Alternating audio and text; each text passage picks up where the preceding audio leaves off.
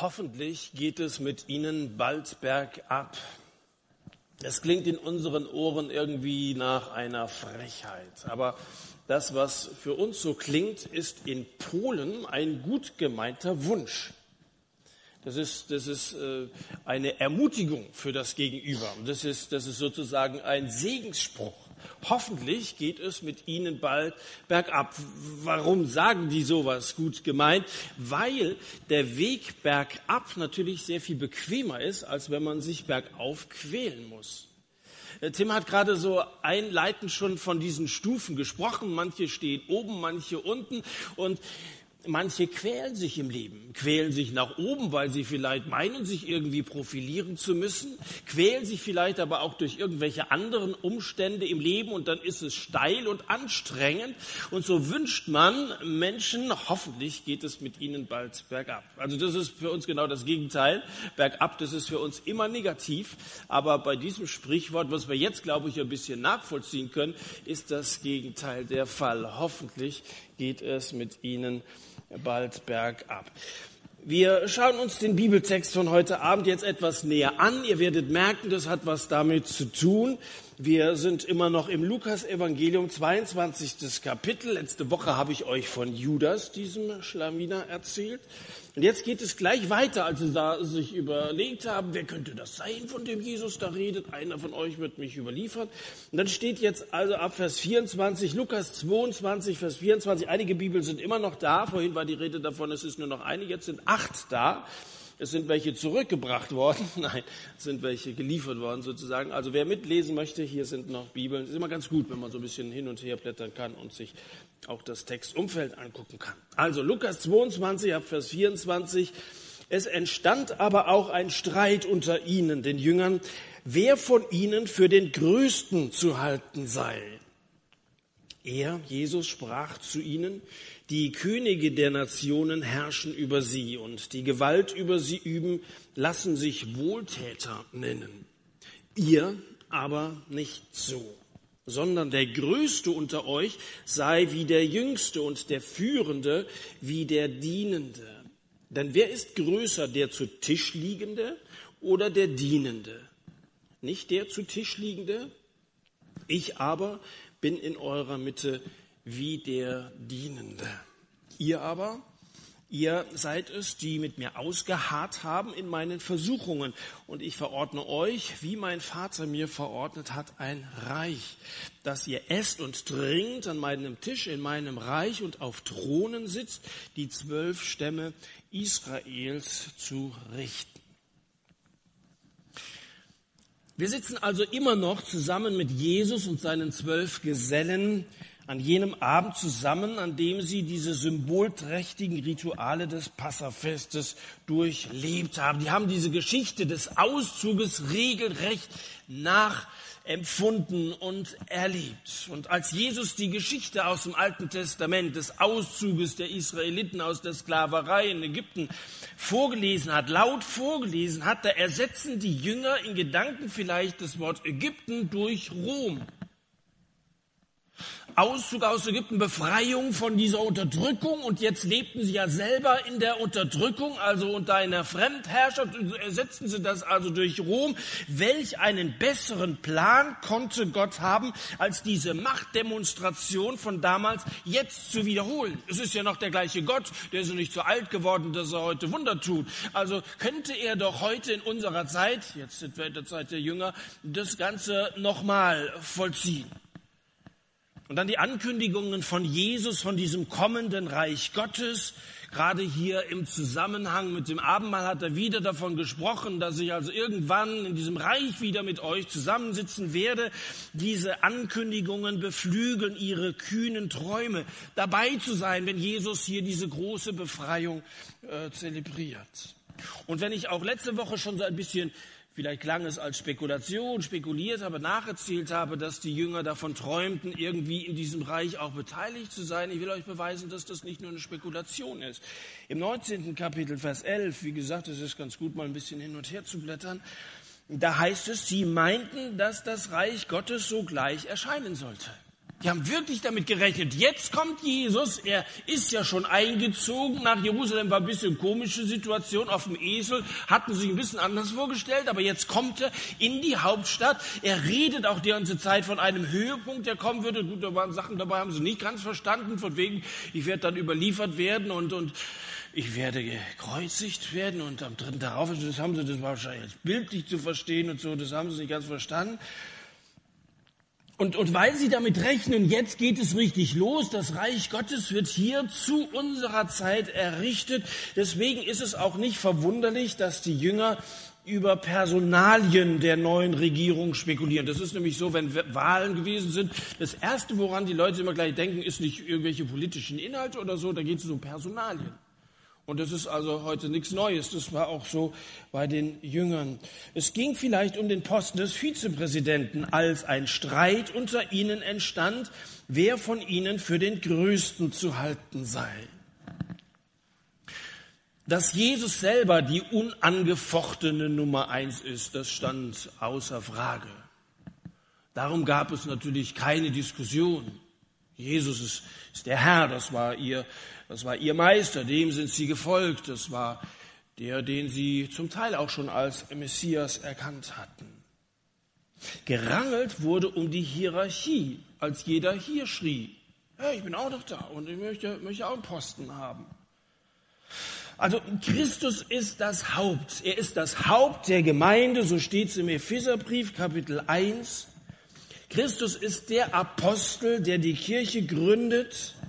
Christus ist der Leiter, der die Gemeinde baut. Also so steht es im Hebräerbrief Kapitel 1, äh, 3, so steht es im Matthäus-Evangelium Kapitel 16. Er ist der Hauptpastor, der Oberhirte, der über die Gemeinde bestimmt. 1. Petrusbrief Kapitel 5. Also überall Christus ist der Erste, die unangefochtene Nummer eins.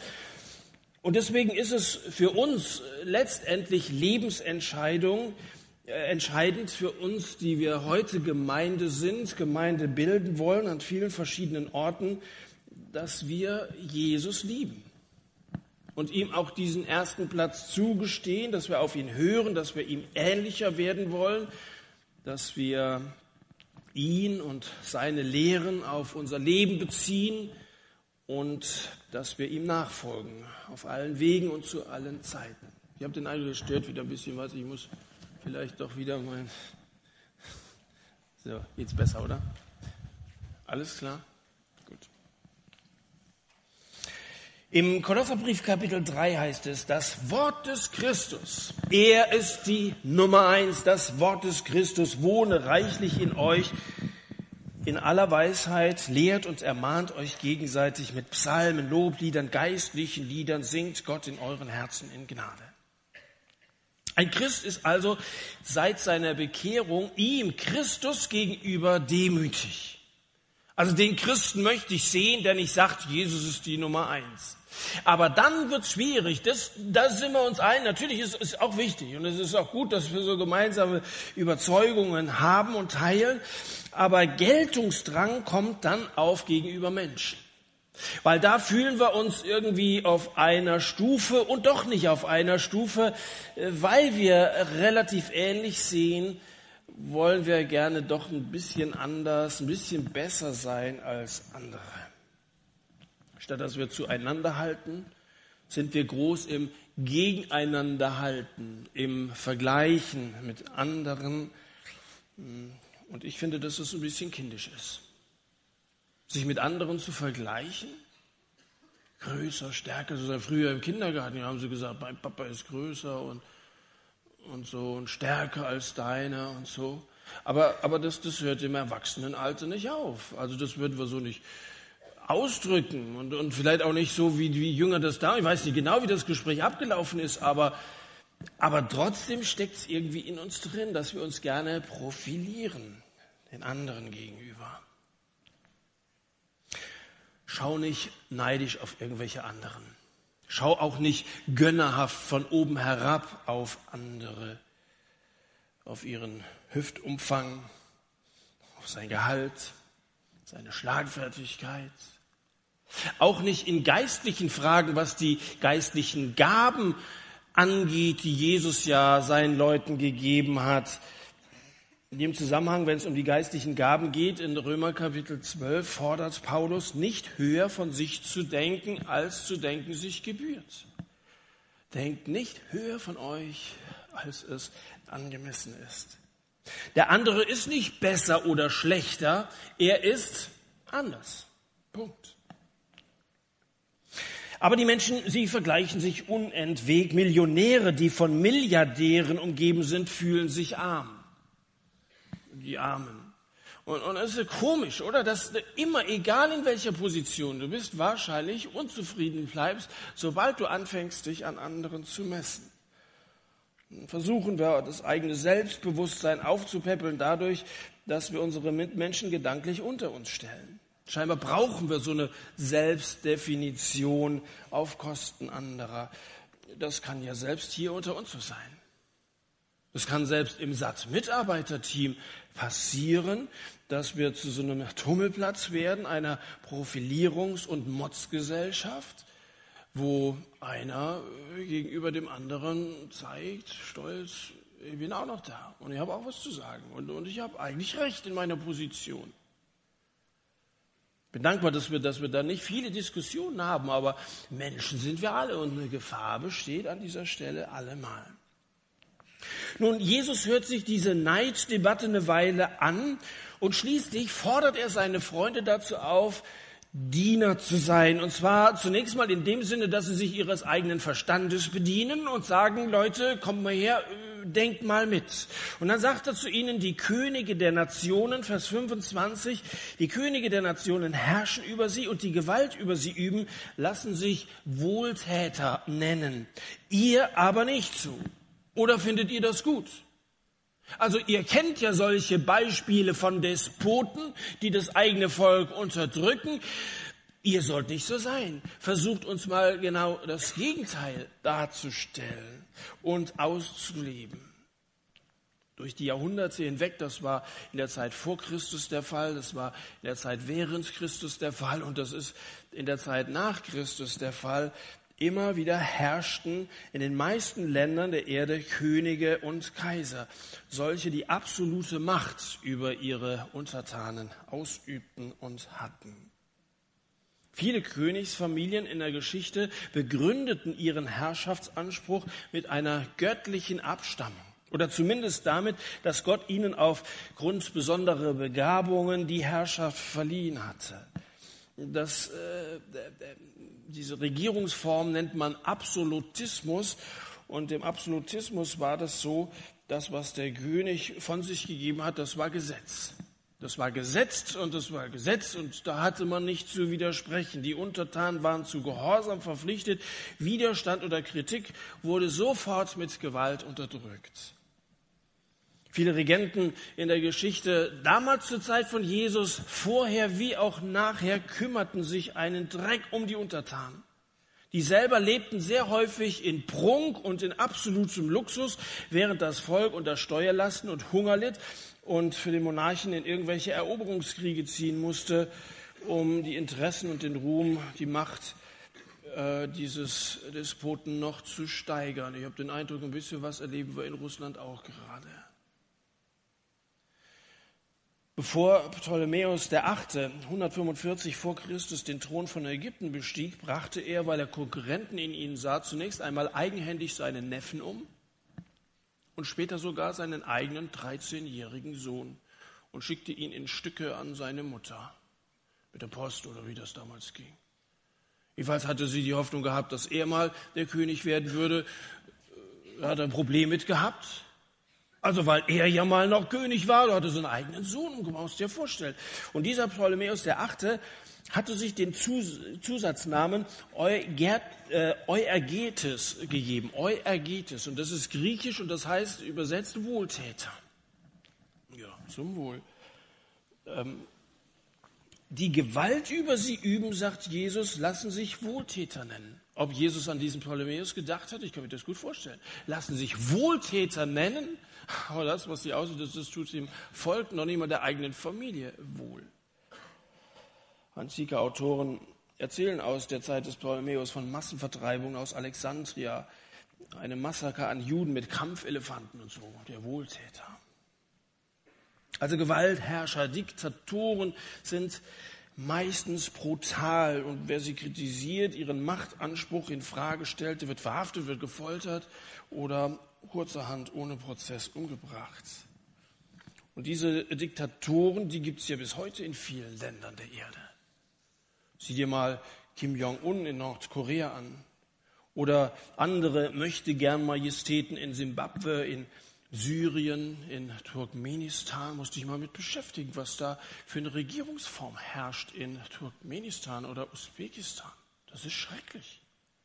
Wenn du, wenn, du, wenn, du, wenn du dich da mal äh, hineinversetzt in die Leute, die unter solchen Gewaltherrschern, selbstherrlichen Gewaltherrschern zu leiden haben, da brauchst du keinen Karneval, um Nachricht zu werden.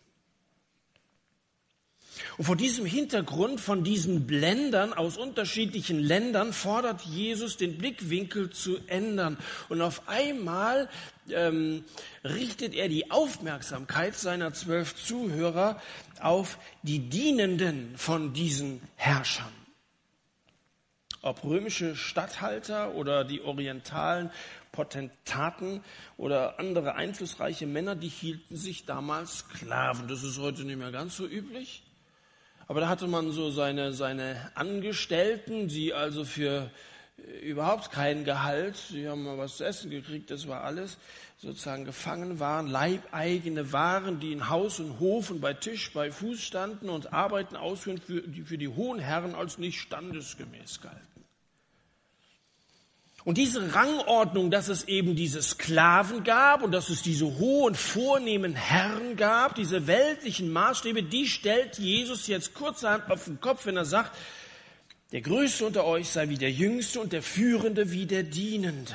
Für ihn, Jesus, ist Größe etwas ganz anderes. Nicht wer sich Wohltäter nennen lässt, ist groß, sondern wer Wohltäter ist. Wir alle sind ja gerne groß.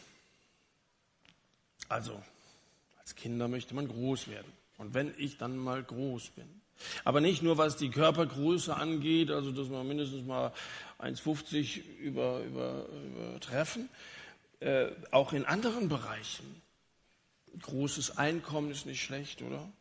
Großes Glück, große Reise machen, großes Haus, große Gesellschaften, Party feiern, große Autos locken die Menschen und bringen sie eigentlich dazu, im Wesentlichen immer kleiner zu werden. Zumindest aus der Perspektive von Jesus, aus Gottes Perspektive. Beim Glück haben wollen wählen wir immer eine Nummer zu groß. Beim Liebe geben sind wir oft eine Nummer zu klein.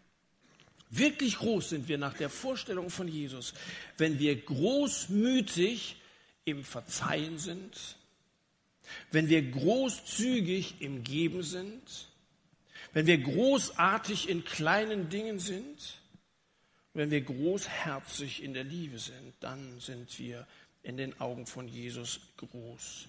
Und instinktiv, man kann es mal draußen fragen, wenn du morgen irgendwo bei so einem und Montagsumzug bist, kannst du dich mal unter das Volk mischen und machst mal eine Befragung. Instinktiv würden die Leute diesen Maßstäben, die Jesus hier aufstellt, auch absolut zustimmen.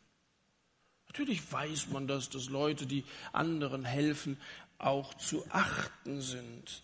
Die Mächtigen, die werden in der Welt respektiert, manchmal gefürchtet, aber die wirkliche Achtung der Welt gehört den Menschen der Liebe. Gehört den Menschen der Liebe. Personen, die ihren Mitmenschen helfen und damit eine Zuneigung zeigen in einer Art und Weise, die weit über ein Gefühl von Sympathie oder so hinausreicht. Glaubst du nicht etwa, dass sich die Größe eines Menschen dadurch einschätzen lässt nach der Zahl derer, die sie beherrschen? Das macht doch einen Menschen nicht groß, dass er, dass er also Regierungschef über, über eine gewisse Anzahl von Menschen ist.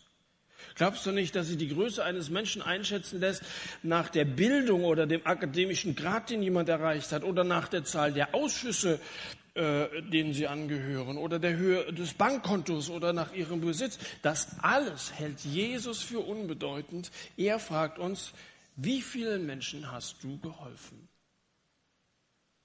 Und das ist auch eine Frage heute Abend an dich. Es ist nicht so wichtig, was du hast, was du darstellst. Wie vielen Menschen hast du geholfen? Bist du ein Diener? Oder suchst du gerne Anerkennung? Und möchtest du auch jemand sein und möglichst dich groß darstellen? Jesus macht die Großen klein. Jesus macht die Kleinen groß. Und Jesus macht es vor. Ich bin in eurer Mitte wie der Dienende. Am Ende von Vers 26. Ich bin in eurer Mitte wie der Dienende. Leute, wir haben einen Gott, der diese Welt durch die Pforte der Kleinheit und Bedeutungslosigkeit betritt. Jesus ist gekommen als ein, ein Baby, das unter erbärmlichen Umständen geboren wurde, sehr schnell zum Flüchtling im Babyalter wurde, ein obdachloser Rabbi. Jesus ist einer, der sein Augenmerk auf die Lilien gerichtet hat und auf die Spatzen. Ja, was redet denn der, wenn er da von einem großen Reich redet? Was sind das? Er redet immer von kleinen Sachen. Wir haben es mit Gott zu tun, der das kleine, aus zwei Münzen bestehende Opfer einer Witwe mehr schätzt als die Megagabe von Millionären. Wir haben einen Gott, der durch kleine Leute redet. Einen bunten Jüngerhaufen mit Verrätern, mit Zweiflern, mit Leugnern und einem bekehrten Terroristen namens Paulus. Eine schöne Mannschaft, die sich Jesus hier zusammenstellt. Eine Regierungsmannschaft aus solchen Leuten. Aber es geht bei Jesus nicht um Macht.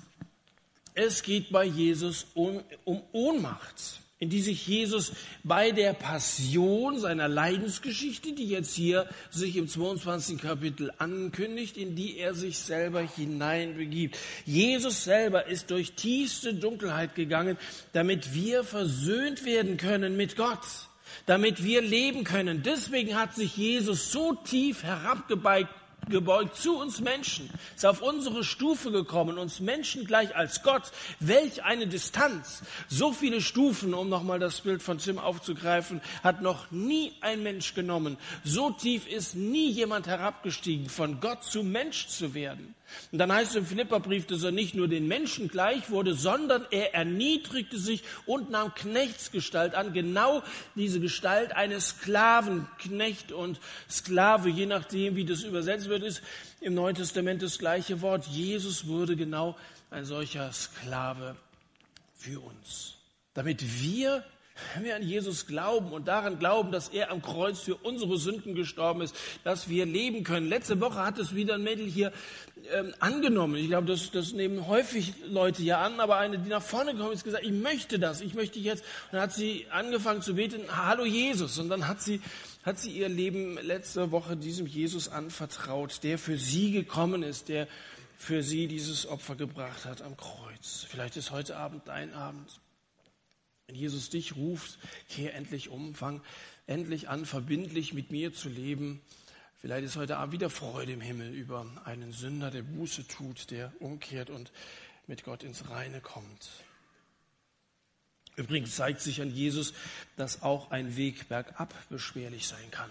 Vorhin gesagt, dass der Weg bergauf beschwerlich ist, bergab ist immer einfach, aber bei Jesus zeigt sich, dass es auch umgekehrt sein kann, anders als dieses polnische Sprichwort sagt. Nun, an Karfreitag begreifen die Jünger so langsam, dass der Weg von Jesus eben nicht immer steiler nach oben führt. So langsam blicken sie durch, dass es also nicht hier auf den Thron des Königs der Juden, dass also jetzt Herodes, der ja von Römer eingesetzt worden ist, abgelöst wird durch Jesus, geht nicht nach oben zu immer größerem Glanz und höheren Sphären. Nein, der Weg führt ganz nach unten.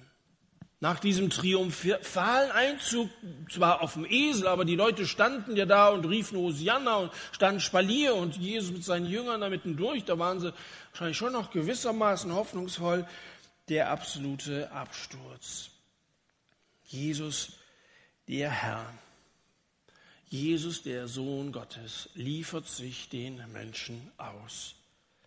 Der erste und höchste, die unangefochtene Nummer eins, er wird zum niedrigsten, zum letzten. Und er will, dass seine Jünger sich ein Beispiel daran nehmen. Ehrt einander, sagt Jesus. Schon verstanden, antworten die Jünger, wir dienen alle gern, aber am liebsten in gehobenen Positionen. So richtig begriffen haben sie es, glaube ich, zunächst mal noch nicht.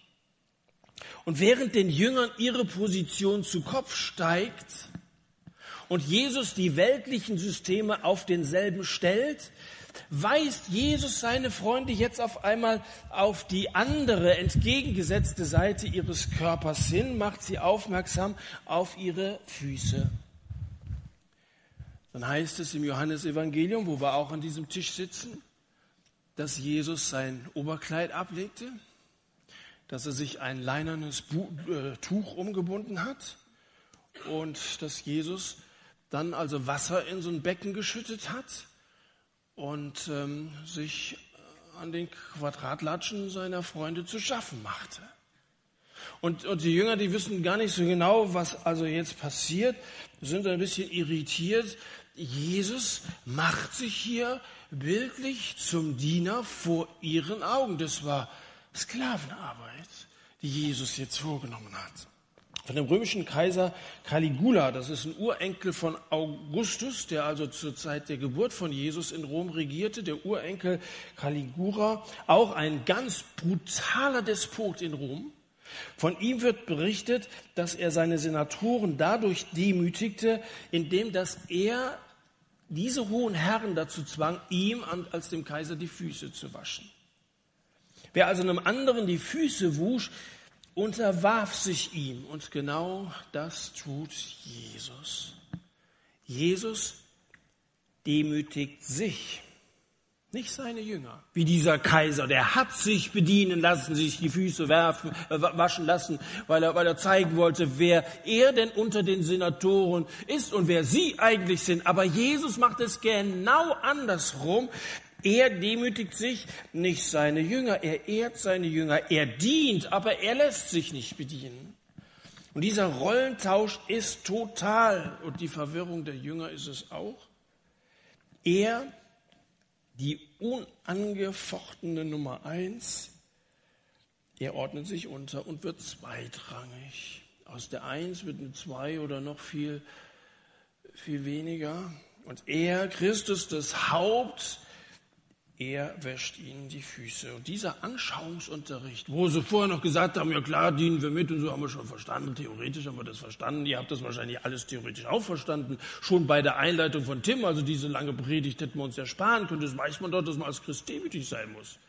Aber theoretisch was zu begreifen und es dann aber mal so richtig zu sehen an einem Beispiel, dass also Jesus, der Sohn Gottes, selber zum Diener wurde und sich erniedrigt hat, dass es unangenehm wird und die Jünger ihre Füße zurückziehen und sagen, das kannst du doch nicht machen. Das ist schon was anderes. Und das hat wirklich Eindruck auf diese zwölf Männer gemacht. Das war nicht nur eine Veränderung, Nee, das war eine Umkehr, das war ein Umsturz im wahrsten Sinne des Wortes. Da ist plötzlich oben und unten und Herr und Diener nicht mehr das, was sie vorher waren. Können wir ja mal, können wir doch mal hier zelebrieren, oder? Also, damit es hier nicht nass wird. Ihr könnt schon mal überlegen, Jemand, der länger die Füße nicht gewaschen hat, äh, dem kann ich helfen. So, eine Wanne. So, wer möchte mal also mit sauberen Füßen nach Hause gehen? Vielleicht ist es ja schon ein bisschen unangenehm. Vielleicht gibt es auch einen, der sagt, ja, mein Nachbar wäre vielleicht äh, ein Kandidat. Schickt sie ruhig, ermutigt sie. Irgendein Freiwilliger, wer, wer würde sich mal die Füße waschen lassen. Ich habe Seife dabei. Ich habe sogar, ich habe noch heißes Wasser mitgebracht. Ich dachte, das ist ein ideales Behältnis. Ich, vorhin war das noch warm. So. Oh, oh, das war heiß. Optimal temperiert, so wie es jetzt ist. So, kommt schnell, bevor es kalt wird. So, wer möchte? Junge Mädchen, ganz egal. Seife habe ich mitgebracht. Alles da. Ich brauche noch einen Freiwilligen. Rico Kram, gibst zu.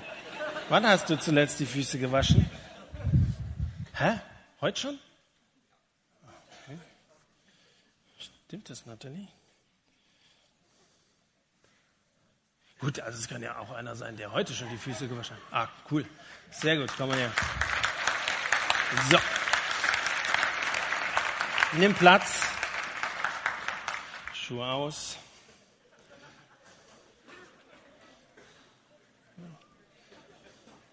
Also das Wasser reicht dann schon auch für zwei, drei. Ihr könnt weiter überlegen, ob noch, noch andere. Oder ist es sehr schlimm bei dir, nee, oder? Ist, ist schon dass man nachher den Boden noch sieht von der Wanne, ja. Damenseidenstrümpfe. So, übrigens für Nägelschneiden bin ich nicht zuständig. Ja. Es geht hier nur um das Waschen der Füße. Temperatur ist sehr gut, oder? Ja. Finde ich auch. So, komm her. Also.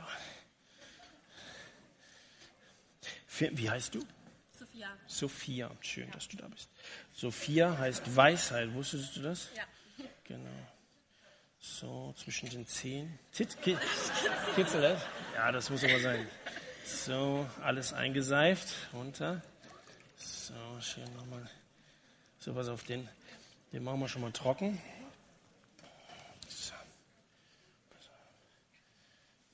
Findest du, wenn du dir jetzt mal vorstellst, damals, ja, du wärst bei den Jüngern dabei gewesen, muss sich ja irgendwie so angefühlt haben, dass das der Autorität von Jesus irgendwie Abbruch getan hat? Denkst du, die hätten dann weniger Achtung vor Jesus gehabt? Ich auch nicht. Kann ich mir auch nicht vorstellen. Gegenteil. So, der zweite.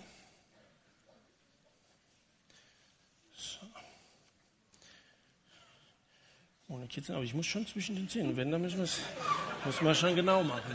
Also das machen wir nicht oberflächlich irgendwie. So, Sophia, komm her. Was ich nicht mitgebracht habe, sind Socken, neue, frische. Damensocken hätte ich jetzt auch nicht zu bieten gehabt. So, aber die Füße sind wieder sauber. Fühlt sich gut an? Cool. So, dann darfst du deine Socken und deine Schuhe wieder anziehen. Wie gesagt, also das Wasser ist immer noch sehr sauber. Haben wir noch jemanden? Einen können wir noch. Wer ist dabei? Kommt, Leute, das wird immer später. Ein Freiwilligen. Mann noch? Danach können wir dann nichts mehr machen, das ist klar. Also, also aber ein, du komm mal her, mein Freund. Komm mal her, komm, komm, komm, komm, komm, komm, komm. Doch. Wir müssen dir mal die Füße waschen. Wie heißt denn du? Wie heißt du? Du musst ja gar nichts machen. Ich mache ja alles. Komm, Daniel. Ich habe sie gerade gewaschen, das geht schon. Gerade gewaschen? Ja, also davor. Das geht schon, sie will aber. Ich will gar nicht. Nichts zu machen. Es fällt gar nicht so leicht, sich, sich jemand, danke Sophia,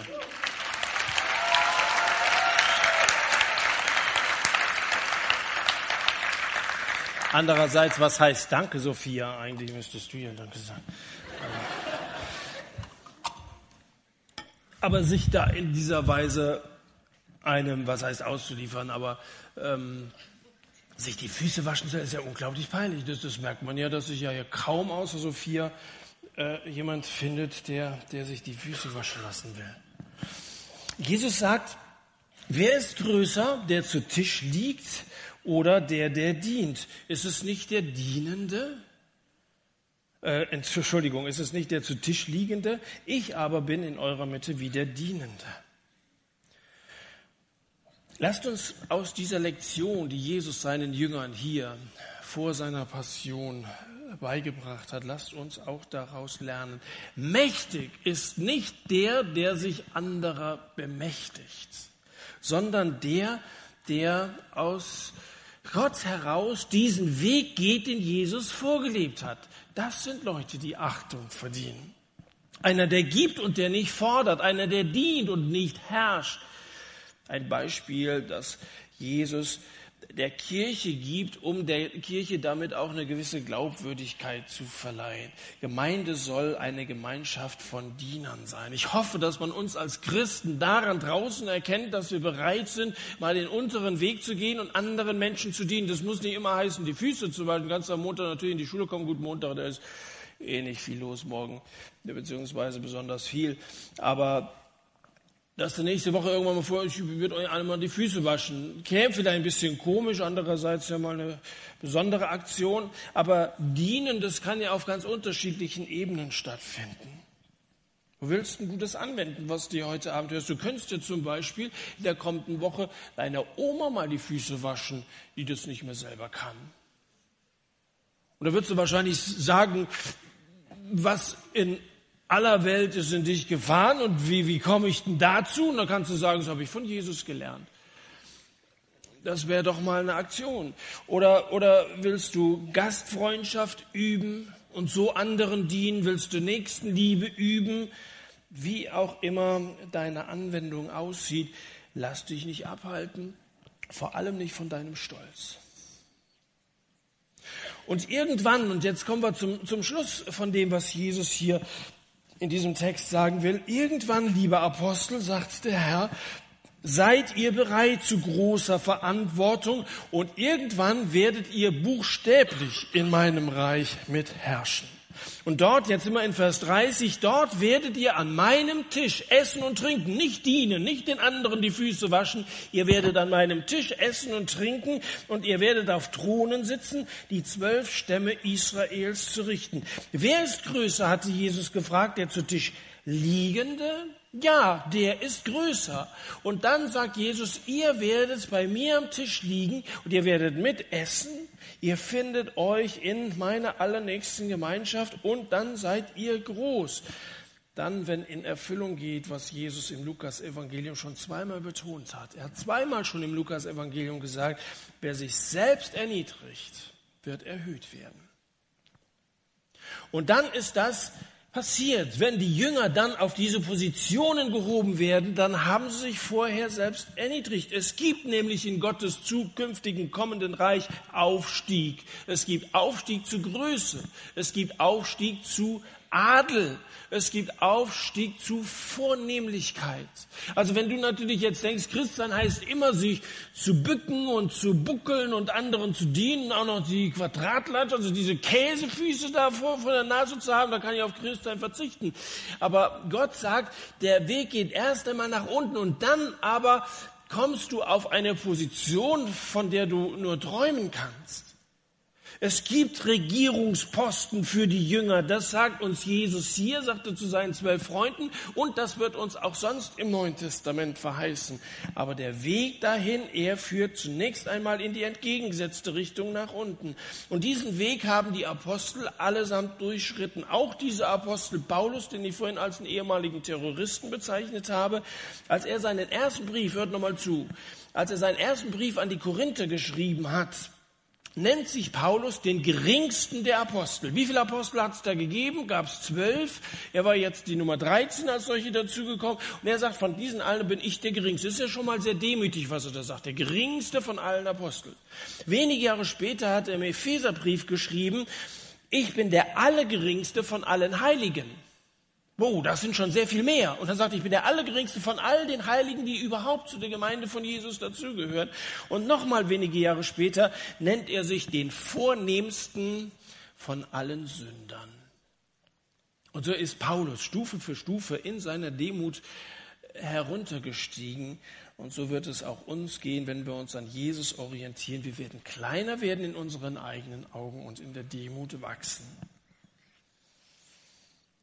Die Platzreservierung auf jenen zwölf Thronen, von denen hier die Rede ist, für Judas übrigens in Apostelgeschichte 2 wird ein gewisser Matthias nachgewählt. Diese Platzreservierung wird speziell für die Apostel vorgenommen, aufgrund ihrer Treue zu Jesus. Ihr aber seid es, die mit mir ausgeharrt haben in meinen Versuchungen, so steht es in Vers 28. Ihr seid nicht weggegangen, als viele mich verlassen haben, Johannes Kapitel 6. Ihr seid die ganze Zeit von meiner Taufe an bei mir geblieben. Ihr habt vieles mit mir zusammen ertragen. Bist du auch so ein Jünger, der dranbleibt, der sich nicht so ohne weiteres abbringen lässt von der Jesus-Nachfolge? Das tausendjährige Reich, von dem die Bibel redet, wird Gottes Antwort sein auf das Leben von Jesus, das er hier während 33 Jahren in Leid und Verachtung geführt hat auf der Erde. Jesus kam, aber sein Volk, die Seinen, haben ihn nicht angenommen. Sie haben ihm den Thron und die Krone verweigert, haben sein, sein Reich abgelehnt. Aber in diesem zukünftigen Reich, von dem die Bibel redet, da wird Jesus für alle sichtbar König sein. Dann ist Jesus König und die Verwaltung dieses tausendjährigen Reiches, das ist nicht Engeln anvertraut, sondern Menschen, Gläubigen. Dies Hebräer 2, Vers 5. Wir werden über die Welt herrschen. 1. Korinther Kapitel 6. Wir werden über die Welt herrschen. Und die zwölf Apostel werden besonders über Israel herrschen. Das ist ein unbeschreiblich großer Lohn für die Nachfolge Jesus hinterher. Wer sich selbst erniedrigt, wird erhöht werden. Wer hier in dieser Welt demütig war, sich unter die mächtige Hand Gottes gedemütigt hat und wer anderen Menschen gedient hat, wer sich selbst erniedrigt, wird erhöht werden. Das ist das Prinzip. Übrigens nicht so wie Nietzsche das ironisch umgedeutet hat. Er hat gesagt, wer sich selbst erniedrigt, will erhöht werden.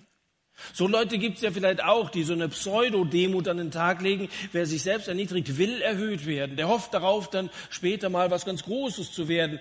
Nein, sondern wer sich wirklich aufrichtig selbst erniedrigt, der zu der Erkenntnis gekommen ist, ich bin im Grunde genommen nichts wert. Gott ist alles. Und äh, Gott demütigt uns ja nicht, aber er macht uns demütig in einer ganz angenehmen Art und Weise. Und die erste Stufe dieser Erniedrigung, und das fasse ich jetzt damit zusammen, die erste Stufe ist anzuerkennen, Jesus ist die unangefochtene Nummer eins. Er ist der Herr. Hast du das begriffen? Hast du das für dich angenommen und kannst du das anerkennen? Jesus ist die Nummer eins. In meinem Leben ist Jesus die Nummer eins.